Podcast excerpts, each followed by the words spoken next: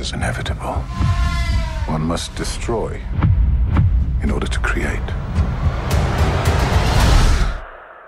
We are no Jedi.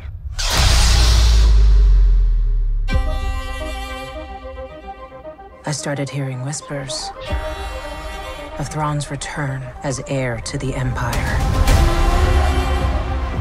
What happens when we find Thrawn? Power, such as you've never dreamed.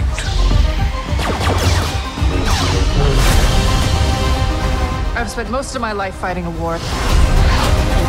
That's why I'm trying to convince you to help me prevent another one.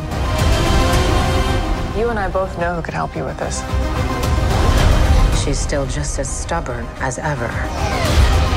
I bet your master found you difficult at times. Anakin never got to finish my training.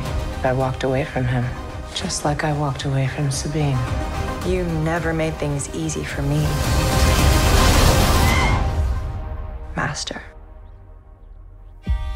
As a Jedi, sometimes you have to make the decision no one else can. But I'm counting on you to see this through.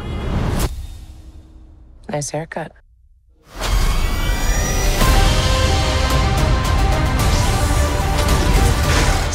Sometimes we have to do what's right, regardless of our personal feelings.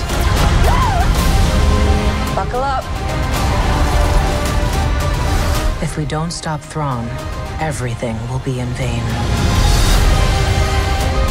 You have no power. Anakin spoke highly of you. I'm not here to discuss my past.